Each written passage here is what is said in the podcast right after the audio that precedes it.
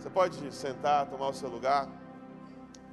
Muito obrigado pelo time de adoração que nos conduziu de forma tão inspiradora nesta manhã. Eu, é, os meus horários nos cultos são diferentes quando eu prego, quando eu não prego. Quando eu não prego, eu sempre estou aqui muito cedo, junto com o time de adoração. A gente faz uma devocional, um momento de oração, depois nós vamos para os ensaios. E acaba que eu não tenho o privilégio, muitas vezes, de entrar no santuário como quase todo mundo entra. A gente vai ali para uma salinha, a gente fica, a gente entra pelo, pelo lado. E hoje eu tive o privilégio de entrar pelo santuário como todo mundo entra. Ô, gente, que coisa maravilhosa é a recepção que nós temos. Você pode dar glória a Deus pela recepção que nós temos? Você pode glorificar a Jesus? Eu entrei ali, as pessoas me incentivando, me saudando, eu fiquei empolgado. Eu estou empolgado. E a minha empolgação não vem de algo artificial, não. Minha empolgação vem do fogo do Espírito Santo de Deus. E eu sei que Ele tem coisas a falar ao seu coração e ao meu coração nessa manhã. Mas eu queria falar para você uma coisinha antes. A gente está muito feliz aqui na nossa igreja, porque um sonho que nós temos antigo, a gente já teve aqui na nossa igreja uma escola de música, mas durante muitos anos nós não tivemos por questões realmente legais. E graças a Deus nós estamos é, retomando esse sonho, retomando esse projeto. Então, se você tem interesse, nós vamos ter diversos cursos. Todos os instrumentos que você vê aqui, nós vamos ter o curso de bateria, de baixo, guitarra, violão, piano, teclado, canto, musicalização infantil. Então, ah, lá na Tenda Viva, nós temos uma equipe ali que vai estar fazendo a inscrição. Então, ah, faça a inscrição do seu filho, faça a sua inscrição. A escola é para adultos, para crianças, nós temos diversos horários. Eu tenho certeza que vai ser uma bênção na sua vida. Divulgue na comunidade, para os seus vizinhos que estão procurando alguma escola de música. Eu tenho certeza que vai ser uma bênção para todos nós. Queria convidar você a abrir o texto bíblico no livro de Atos dos Apóstolos. Nós vamos ler do versículo 3, os primeiros 10 versículos do, do capítulo 3, os primeiros 10 versículos. Atos 3, de 1 a 10.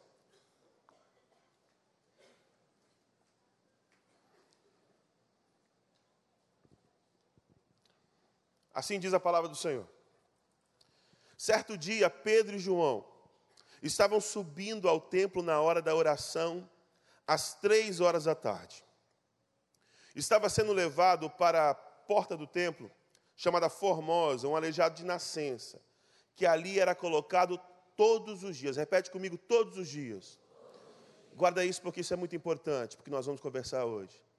Todos os dias para pedir esmolas aos que entravam no templo. Vendo que Pedro e João iam entrar no pátio do templo, pediu-lhes esmola. Pedro e João olharam bem para ele, e então Pedro disse: Olhe para nós. O homem olhou para eles com atenção, esperando receber deles alguma coisa. Disse Pedro: Não tenho prata nem ouro, mas o que tenho, isto eu lhe dou. Em nome de Jesus Cristo, o Nazareno, ande. Segurando-o pela mão direita, ajudou-o a levantar-se. E imediatamente os pés e os tornozelos do homem ficaram firmes. E de um salto pôs-se em pé e começou a andar. Depois entrou com eles no pátio do templo, andando, saltando e louvando a Deus.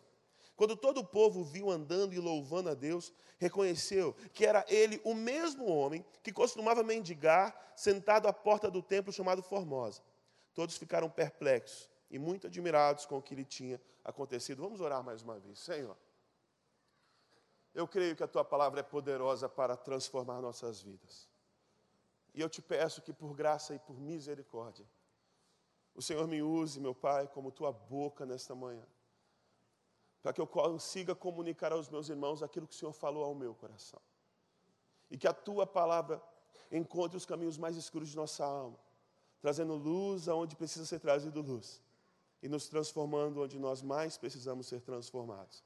Essa é a nossa oração. Nós fazemos o no nome de Jesus. Amém. A cena que nós vemos aqui em Atos 3 é uma cena muito familiar.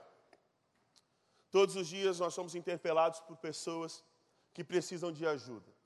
Nós que vivemos no Rio de Janeiro, em especial, lidamos com isso absolutamente todos os dias. Você passa num sinal, é gente pedindo ajuda. Você para o seu carro em qualquer lugar, é gente pedindo ajuda. a gente sai da igreja, a gente pedindo ajuda. mas isso não acontece só com pessoas que são mais necessitadas, pessoas que têm uma classe social menos abastada. Mas isso acontece também com pessoas de diferentes classes sociais. Eu lembro que uma vez eu vivi uma experiência muito interessante. Eu morei um tempo nos Estados Unidos e eu estava saindo do drive-thru do Wendy's, que é uma rede de, de lanchonete lá dos Estados Unidos. Eu sei que você está pensando, o pastor gordinho sempre falando de comida.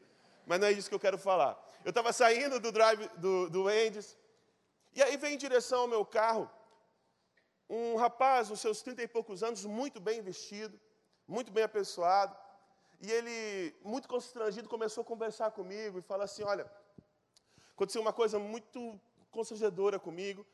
Uh, eu estava aqui perto, eu trabalho aqui perto, a minha esposa veio me buscar no trabalho. Uh, eu entrei no carro e nós começamos a discutir. E a discussão começou a ficar muito acalorada. E a discussão começou a ficar muito feia. Sabe aquelas discussões entre marido e mulher muito feias? Os homens estão olhando para mim arregalados, falando assim: como eu sei? As mulheres estão falando assim: não, não, a gente só conversa lá em casa. Mas essas discussões Sabe aquelas discussões que a mulher tem o poder de ressuscitar aquela briga de 1980, sabe? E os homens sabem o que eu estou falando? Aconteça o que acontecer numa briga entre marido e mulher. O homem nunca pode dizer as seguintes palavras: Meu amor, se acalme. Parece que na verdade ele disse: Satanás, eu te desafio. Porque a mulher fica numa ira tão grande que aí, meu irmão, sai de baixo. Era isso que estava acontecendo naquele carro ali. Eles começaram uma discussão muito grande e chegou ao ponto da mulher empurrar ele para fora do carro, fechou a porta e foi embora. E o cara ficou sem carteira, sem celular, sem nada, em Nova York, sem ter como voltar para casa. Eu queria falar para o pessoal mais novo. É, teve uma época, tempos remotos, que não dava para pedir carro por aplicativo. Aconteceu isso há muito tempo atrás, mas já existia uma época assim. E aquele, aquele homem ficou sem dinheiro, sem celular, sem nada, ele estava à mercê. E aí ele contou a história para mim e falou assim: Cara, eu estou muito constrangido, mas eu preciso voltar para casa. Ele morava numa cidadezinha do subúrbio. Eu preciso voltar para casa e eu não tenho como. E aí eu perguntei quanto é que é a passagem para onde você vai. Ele falou assim: Ah, custa é, em torno de 15 dólares. E aí eu falei assim, cara, eu, eu vou te dar esse dinheiro. Aí eu tirei tudo que eu tinha na minha carteira, que era uma nota de 20.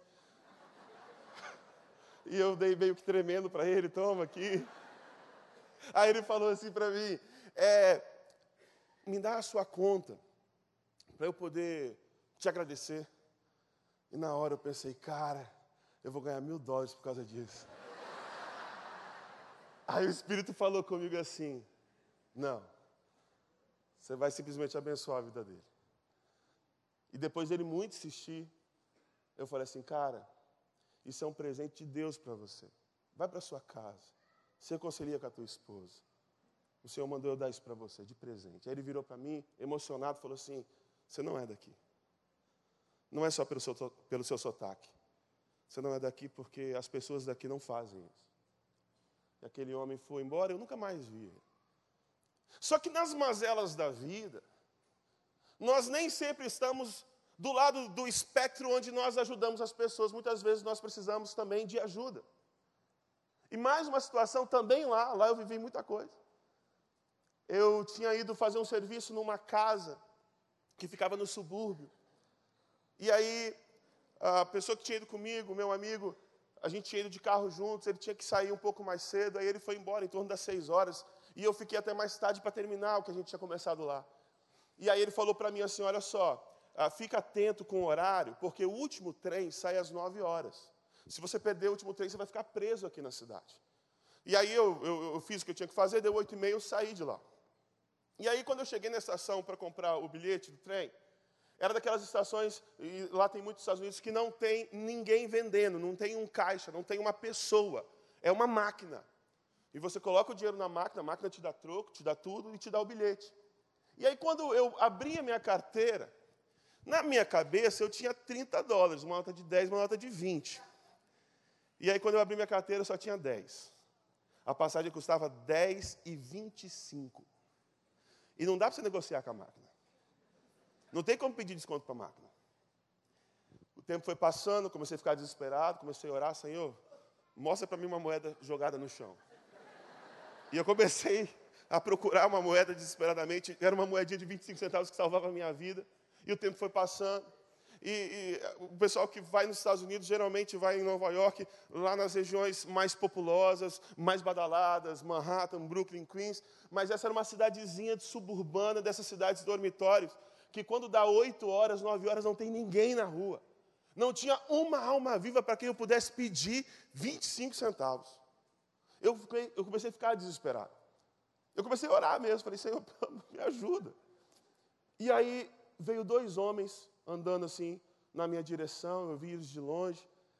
E eu falei, eu vou ter que pedir para eles. Aí eu comecei a lembrar das histórias do pessoal que chega, sabe esse pessoal que chega assim, ah, só falta dois reais para completar o dinheiro da passagem? Eu falei, caraca, eu estou nessa situação. Quem é que vai acreditar? Aí eu cheguei para esses dois rapazes, contei a história para eles, falei, olha, eu tenho 10 dólares, a passagem é 10,25, eu preciso de 25 centavos. Você pode me ajudar? O cara ficou meio desconfiado, falou assim, aí tirou uma nota de 5 da carteira. Eu falei, não, cara, eu não quero 5 dólares. Eu quero 25 centavos só. Aí ele foi e achou uma moeda lá na carteira e me deu. Aí eu lembrei do, do gesto do, do, do outro rapaz, falei assim, faz o seguinte, cara, me dá sua conta bancária. para eu poder é, é, é, te agradecer. E meus irmãos, ele me deu a conta bancária. Mas só de raiva eu depositei 25 centavos na conta dele. A cena de Atos 3 é uma cena familiar para mim e para você. Porque hora nós precisamos de ajuda, hora nós ajudamos. E naquele momento, Pedro e João estão passando por um homem um mendigo, aleijado. E aquele homem, ele dependia de esmolas para sobreviver. E aquele homem se posicionou num lugar muito estratégico. O texto diz que ele estava num pátio do templo, perto da porta chamada Formosa. O templo era um complexo muito grande. E o templo tinha alguns pátios. E o primeiro pátio era o pátio chamado Pátio dos Gentios. E nesse pátio é onde ficavam ah, o pessoal vendendo as coisas. Quando Jesus chega no templo e joga as coisas para um lado e para o outro e fala assim: vocês fizeram da casa do meu pai comércio. Muito provavelmente é esse pátio dos gentios, onde as pessoas vendiam, comercializavam coisas, e lá naquele pátio podia ficar ah, todo mundo. Só que no próximo pátio, por onde essa porta formosa dava acesso, só judeus podiam entrar.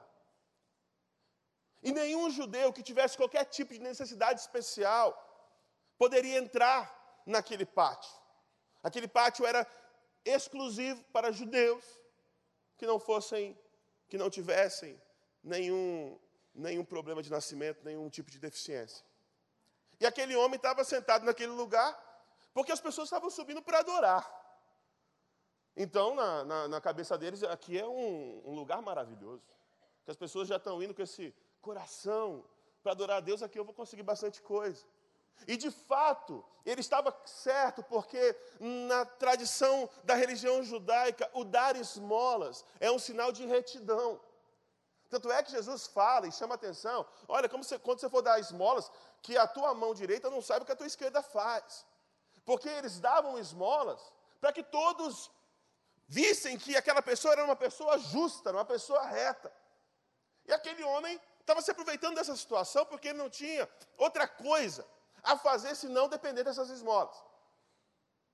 E o texto que nós acabamos de ler diz que ele se direciona a Pedro e João. E ele pede para Pedro e João esmola. Só que uma situação ordinária, por causa da ação do Espírito Santo, se torna extraordinária. Porque o Espírito de Deus ele faz isso, ele transforma ações ordinárias em extraordinárias. Pedro e João olham para aquele homem. Pedro e João olham para aquele homem. Parece uma coisa trivial, mas não é. Não é assim que nós agimos com mendigos. Não é assim que nós agimos com pessoas que nos pedem ajuda, na maioria das vezes. Na maioria das vezes, nós não olhamos para as pessoas. Nós passamos por cima delas. Nós passamos ao largo. Nós não prestamos atenção. Muitas vezes, quando as pessoas nos pedem ajuda, nós estamos muito ocupados para ajudar. Nós inventamos desculpas e mais desculpas para que nós desviemos o olhar. E aí, o que nós vemos Pedro e João fazendo é completamente diferente. Eles olham para aquele homem. Eles olham para aquele homem. E ao olhar para aquele homem, eles enxergam aquele homem. E eles conseguem ver o que aquele homem realmente precisa. Porque muitas vezes nós ajudamos sem olhar. Alguém nos pede alguma coisa, a gente vai lá e joga uns trocados e nem olha para a pessoa. Muitas vezes alguém nos pede ajuda. Pastor, ora por mim. Eu falo assim, tá bom, vou orar por você, mas nem pergunta sobre o que é para orar. A gente desvia o olhar de várias formas. E a gente não para e presta atenção na necessidade real da pessoa. Mas Pedro e João, o texto diz, olham para aquele homem, prestam atenção nele.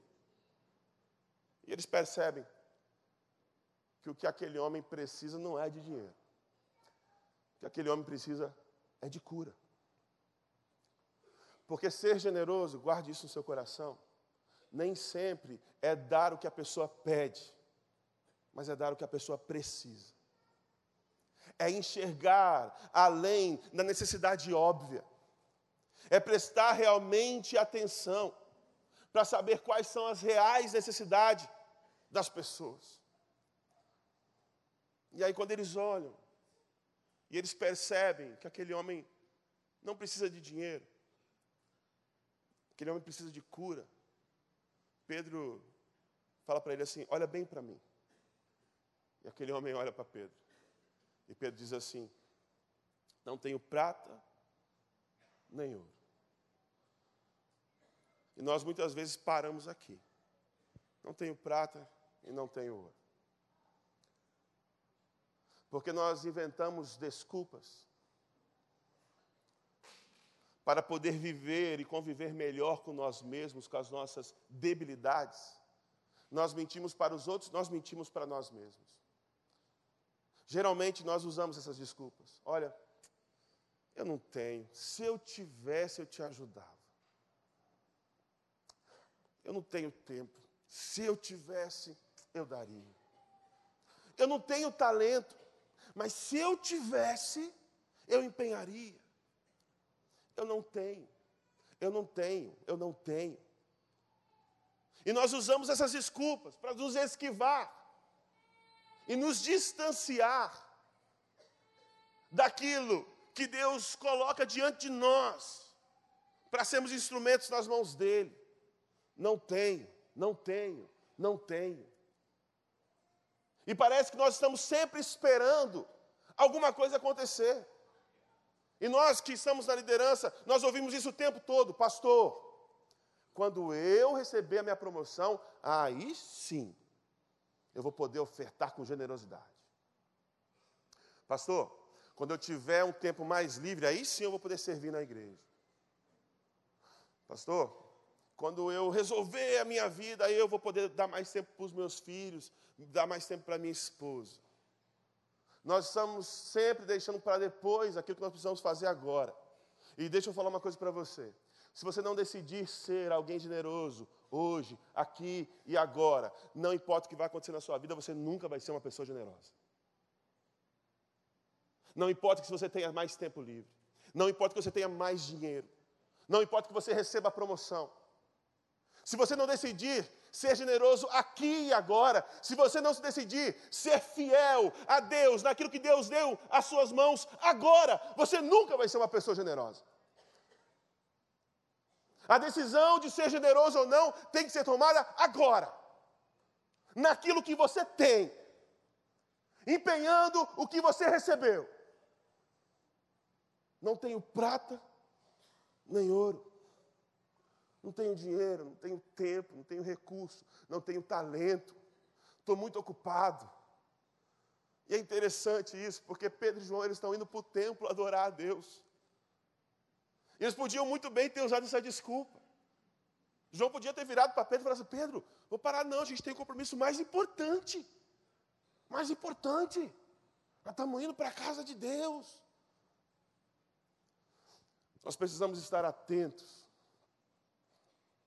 àquilo que Deus coloca em nossa vida. Nós precisamos estar preparados para mudar a nossa agenda quando nós ouvirmos o Espírito Santo de Deus que nós devemos fazer.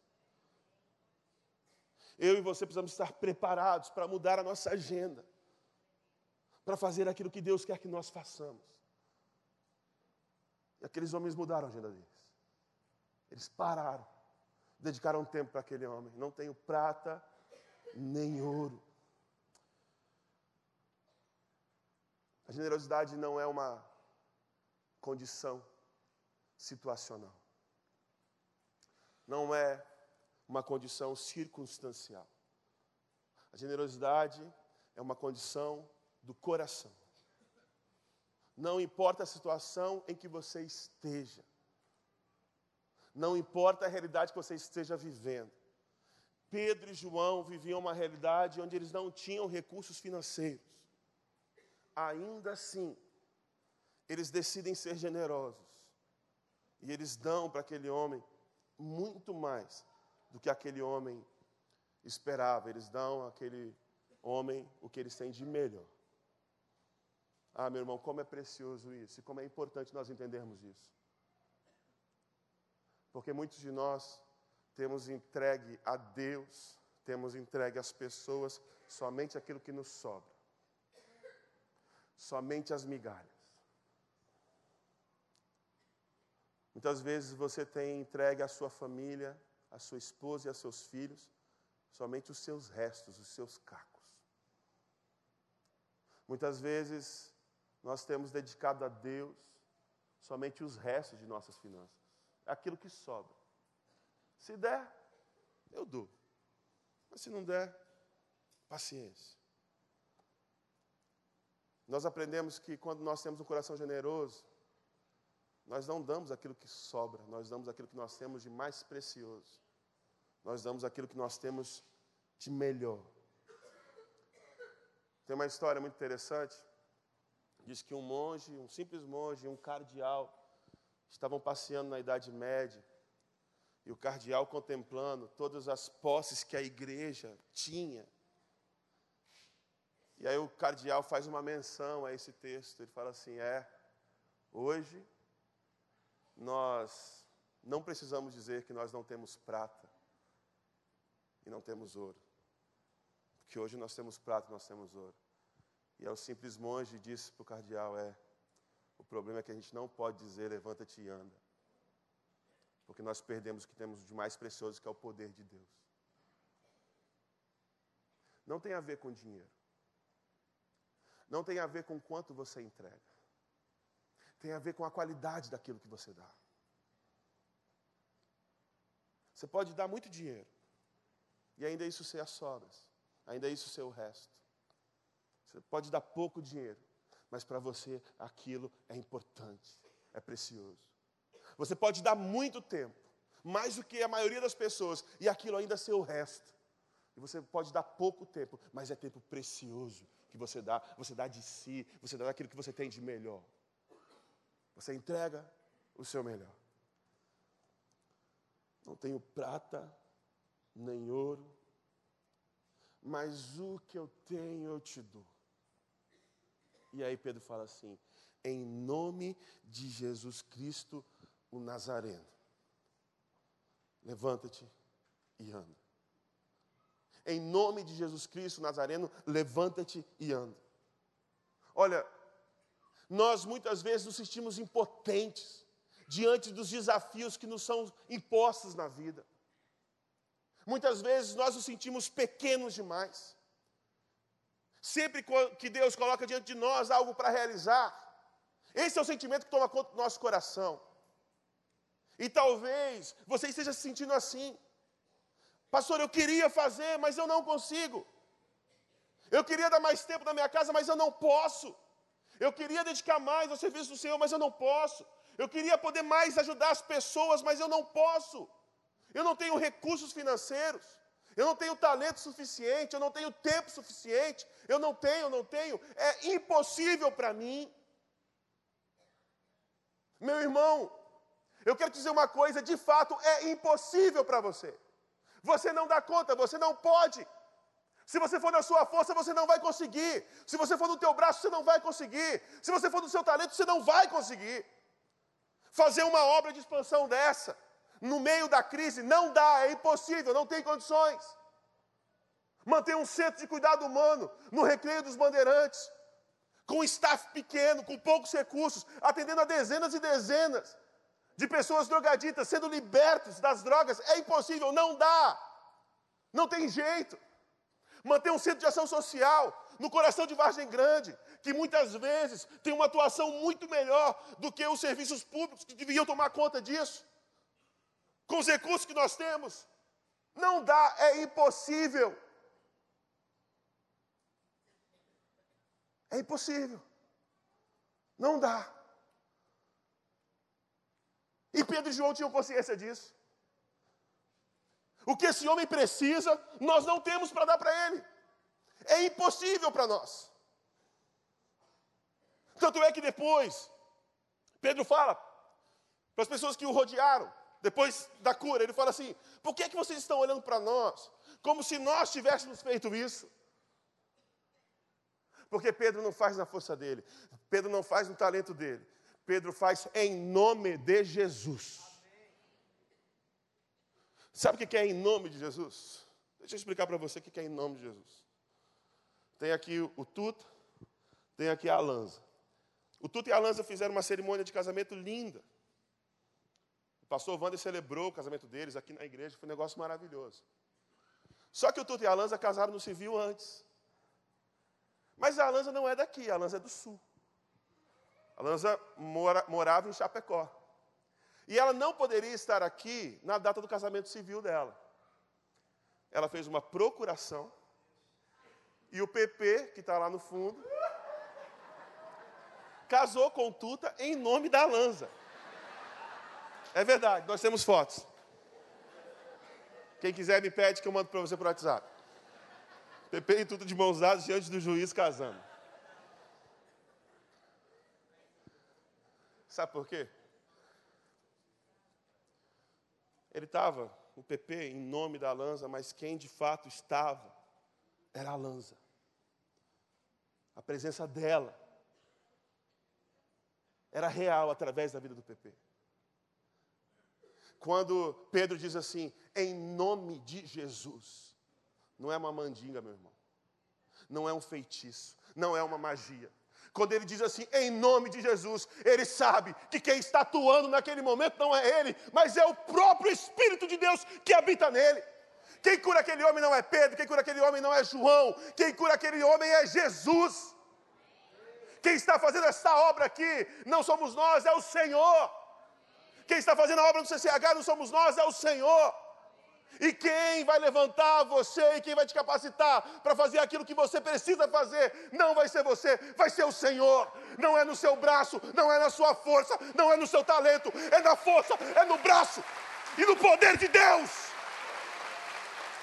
Oh! Aleluia! Eu creio nisso, de todo o meu coração. Em nome de Jesus. E aí a próxima cena é linda.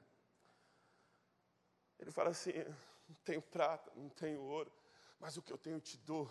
Em nome de Jesus, levanta e anda. Sabe o que, que Pedro fez depois de falar isso? Ele não saiu andando e foi embora. A Bíblia diz que Pedro tomou aquele homem pela mão e levantou aquele homem. Tomou pela mão e levantou aquele homem. Pedro fez uma conexão real com aquele ser humano. Pedro tocou aquela pessoa que muito provavelmente não era tocada há muito tempo. E meus irmãos, eu quero dizer uma coisa. que é tão importante. Quando Deus mandar você fazer alguma coisa, faça. Faça. Porque às vezes nós ponderamos demais. Às vezes nós fazemos distinções. Aquela pessoa, aquela pessoa nem crente é, eu vou abençoar a vida dela. Eu vou me dedicar a ela. Pedro e João não esperaram que aquele homem professasse a fé dele em Jesus Cristo.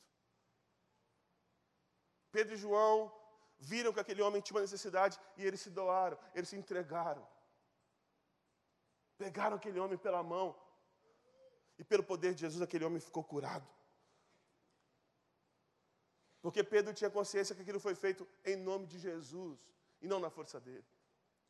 Deixa eu falar uma coisa para você. Quando nós saímos de nós mesmos, quando nós ouvimos a voz do Mestre, nós obedecemos e nós confiamos que é Ele que vai nos capacitar para fazer aquilo que Ele mandou que nós fizéssemos, as pessoas vão confiar em nós. Gente, aquele homem, mais à frente nós vamos ver que ele tinha mais de 40 anos e ele era aleijado de nascença. Aquele homem nunca tinha andado. Aquele homem nunca tinha andado. Então imagina só que loucura.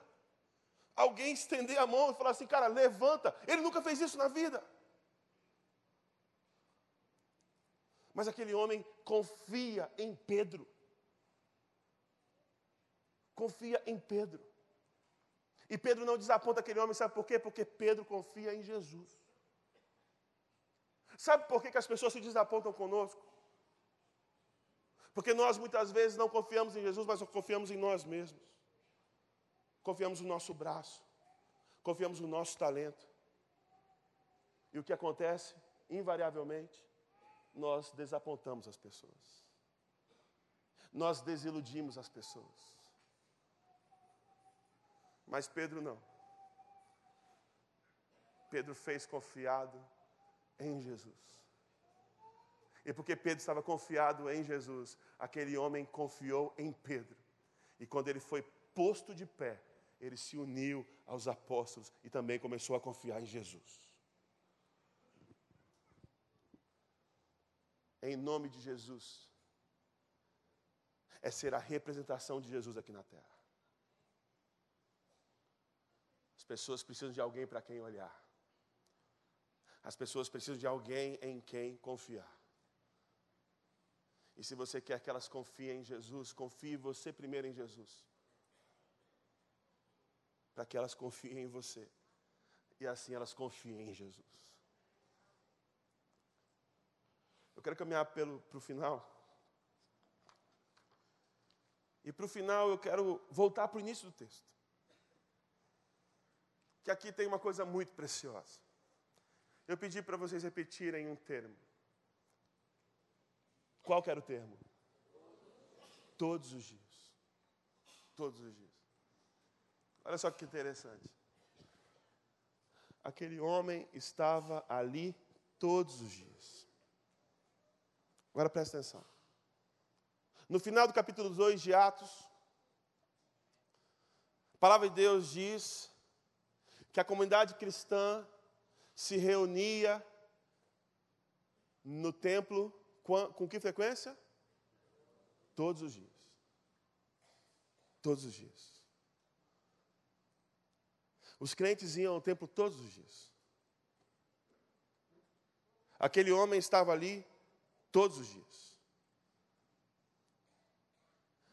A gente tem uma cidade, cidade de Jerusalém, que tinha no máximo 30 mil habitantes. Na época da Páscoa chegava a 125 mil pessoas porque vinha gente de todo lado, mas fora da Páscoa, 25 mil, 30 mil pessoas. Nós tínhamos milhares de crentes ali. E aquela comunidade não era uma comunidade qualquer. Aquela comunidade era uma comunidade completamente diferente. Em Atos 2, diz que eles vendiam as suas propriedades de forma que todos tinham o suficiente. É muito provável que aquele homem conhecia Pedro e João. E eu acho tão interessante que o texto diz assim: quando Pedro e João falou assim, olhe para nós. Aquele homem olhou para Pedro e João e deve ter se lembrado. Esse, esse pessoal é daquele pessoal que vende as coisas e, e dá para aqueles que precisam. A minha vida agora vai ser resolvida. A Bíblia diz que ele se encheu de expectativa. Ele olhou para Pedro e João como se fosse receber algo. Aquele homem estava cheio de expectativa. Meu irmão, um homem que estava há 40 anos na mesma situação. Só que a expectativa daquele homem não era ser curado. É isso que eu acho tão interessante. Não era ser curado.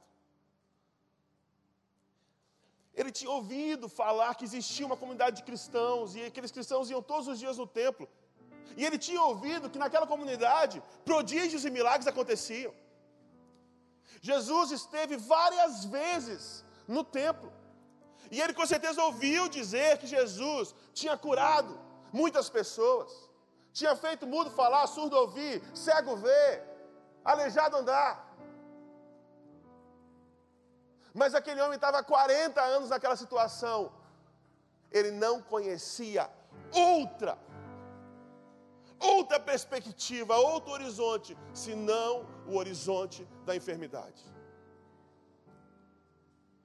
E talvez você tenha entrado aqui nesse lugar, tão enfermo quanto aquele homem. E talvez você esteja nessa situação há muitos anos. E você não consegue enxergar além dessa situação. E aí você está pedindo a Deus uma coisa. Mas aquilo que você está pedindo não é o que vai de fato resolver a sua vida. Você está pedindo um paliativo, você está pedindo esmola. E muitas vezes, quando nós estamos sufocados pela nossa doença, pela nossa miséria, nós deixamos de crer, nós deixamos de ter expectativa muitas vezes nós simplesmente perdemos o agir de Deus na nossa vida. Talvez você esteja nesta manhã e você entrou aqui por estas portas pedindo esmola. Mas eu quero te dizer uma coisa: aquele homem não recebeu esmola. Porque quando Deus olhou para ele, ele enxergou a real necessidade daquele homem, e aquele homem recebeu muito mais do que ele esperava. Eu quero dizer para você que entrou aqui sem esperança, você que entrou com desejo de morte, você que entrou com situações na sua família que são irreversíveis, eu quero te dizer que Deus tem para você muito mais do que você possa pensar ou imaginar, porque Ele é poderoso para fazer muito mais do que você possa pensar e imaginar. Aquele homem, todos os dias, todos os dias, todos os dias.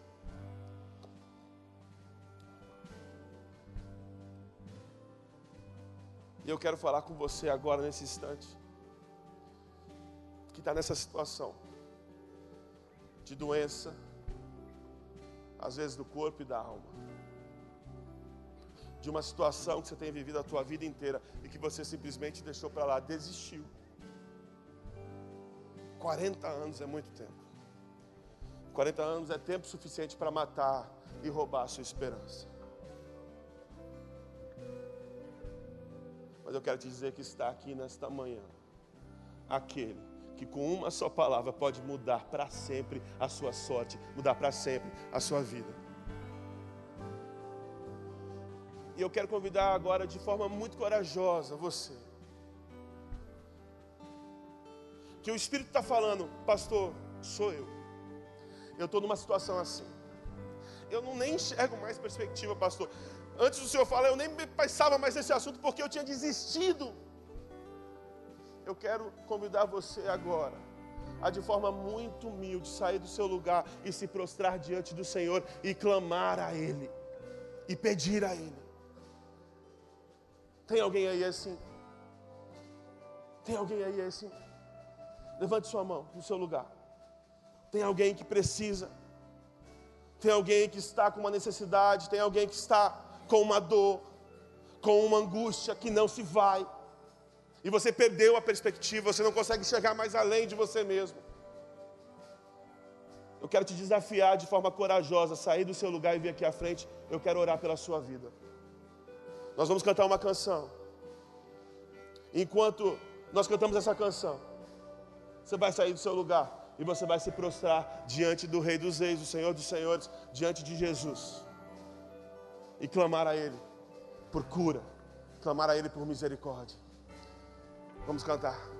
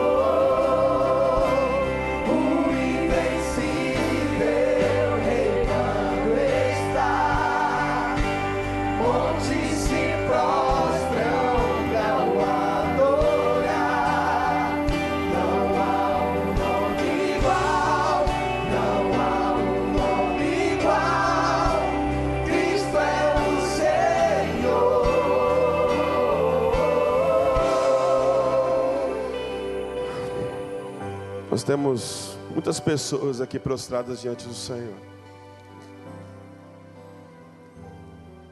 Que estão nessa situação há muitos, muitos, muitos anos. Mas está aqui aquele que pode, com uma palavra, mudar a sua vida. E pode ser que ele não dê aquilo que você esteja pedindo, porque aquilo que você está pedindo não é aquilo que você precisa mas você vai receber dele exatamente aquilo que você precisa. Mas eu quero falar agora para você que não veio. Eu quero dizer o seguinte: Jesus passou por aquele homem várias vezes. Jesus não curou aquele homem. Sabe por quê? Porque ele estava esperando que passasse um Pedro e um João que olhasse para aquele homem, visse a miséria daquele homem, visse a necessidade daquele homem, e dissessem assim: Eu não tenho prata, não tenho ouro, mas o que eu tenho eu te dou. E nesta manhã, Jesus continua procurando por Pedro, por João, continua procurando por você, Maria, Isabel, Vanessa, Caio, Gustavo. Continua procurando por pessoas que se levantam e dizem: Eu não tenho prata, não tenho ouro, eu não tenho muito, eu não tenho talento, eu não tenho tempo, eu não tenho recursos, eu não tenho muita coisa, mas o que eu tenho, eu dou. Se Deus está falando com você, eu gostaria de convidar você a sair do seu lugar e estender a mão para alguém que está aqui, porque você vai ser um instrumento de cura, você vai ser um instrumento de libertação, você vai ser um instrumento de restauração. Chega de viver para si mesmo, chega de viver voltado para si mesmo, centrado em si mesmo, preocupado com o seu conforto. Deus quer tirar você do seu conforto, colocar você em contato com a realidade humana e usar você como instrumento de transformação, de libertação e de cura. Existe aqui, existe aqui pessoas que querem dizer assim: eu não tenho prata, não tenho ouro, eu não tenho talento, eu não tenho recursos, eu não tenho tempo, mas o que eu tenho eu te dou. Se você é essa pessoa, se levante, levante do seu lugar, levante do seu lugar, levante do seu lugar, estenda suas mãos, estenda suas mãos, estenda suas mãos, clame ao Senhor, clame ao Senhor, clame ao Senhor, Ele está aqui nesse lugar, o Rei está aqui, erga seus olhos, o Rei chegou. A luz do mundo nos alcançou, Sua graça nos libertou, o Seu amor nos cura. Ele está aqui.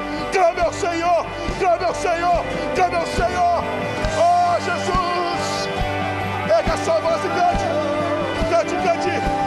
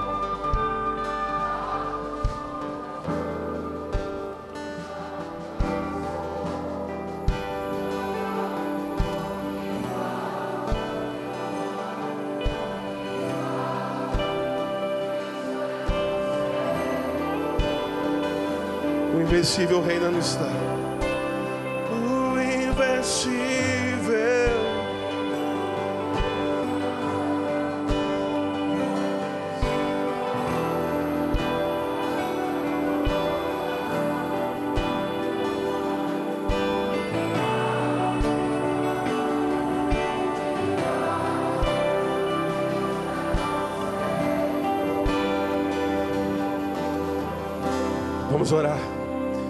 Senhor Jesus, é no Teu nome que nós estamos aqui.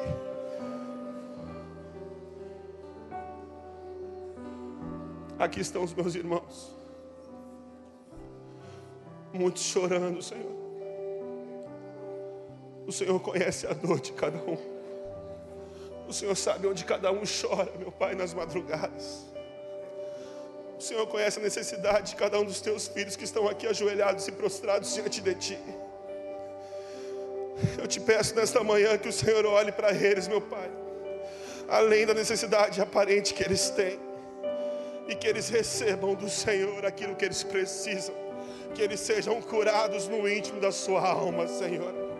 Que eles lancem sobre o Senhor tudo que tem afligido. Que eles lancem sobre o Senhor toda ansiedade, que eles lancem sobre o Senhor todas as impossibilidades, que eles lancem sobre o Senhor tudo aquilo que eles não conseguem fazer, tudo aquilo que tem tirado o sono, tudo aquilo que tem tirado a paz, que eles lancem sobre o Senhor, lancem sobre o Senhor, lancem sobre o Senhor, e que eles recebam agora do Senhor a cura, a cura, a cura que eles saibam que esse não é o fim da história, que eles saibam que essa não é o fim da linha, que a história deles está sendo escrita pelas tuas mãos e que o Senhor tem um novo dia. O Senhor tem um novo dia. Em nome de Jesus. Em nome de Jesus nós clamamos ao Senhor cura, libertação, restauração, renovação. Em nome de Jesus. Eu te peço por aqueles meus irmãos que corajosamente se levantaram e estão dizendo: Eu não tenho prata, eu não tenho ouro, eu não tenho muita coisa, eu não tenho muito tempo, eu não tenho muitos recursos, mas aquilo que eu tenho hoje nas minhas mãos, eu vou empenhar no serviço do reino de Deus. E que nós sejamos as tuas mãos a levantar aquele que está caído, que nós sejamos a tua voz a animar aquele que está batido, que nós sejamos o teu bálsamo a curar aquele que está ferido, e que todos nos reconheçam por esse amor, e que os sinais e prodígios que foram feitos lá no passado aconteçam aqui e agora, e que todos deem glória ao Senhor. Você pode dar glória a Deus, você pode dar glória a Deus, você pode dar glória a Deus.